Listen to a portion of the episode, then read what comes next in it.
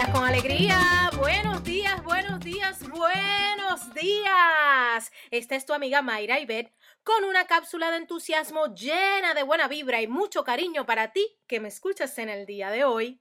¡Feliz Día de los Reyes Magos! ¡Felicidades! Es una tradición muy especial en Puerto Rico, el Día de los Reyes Magos. Y es que la realidad es que nos llena de alegría y trae todos esos recuerdos de cuando éramos pequeñines.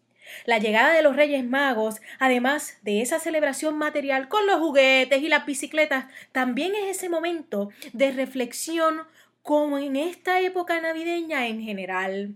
Celebramos la ofrenda y eso nos debe motivar a pensar qué es esto que yo puedo ofrecer, que yo le ofrezco al mundo o al universo.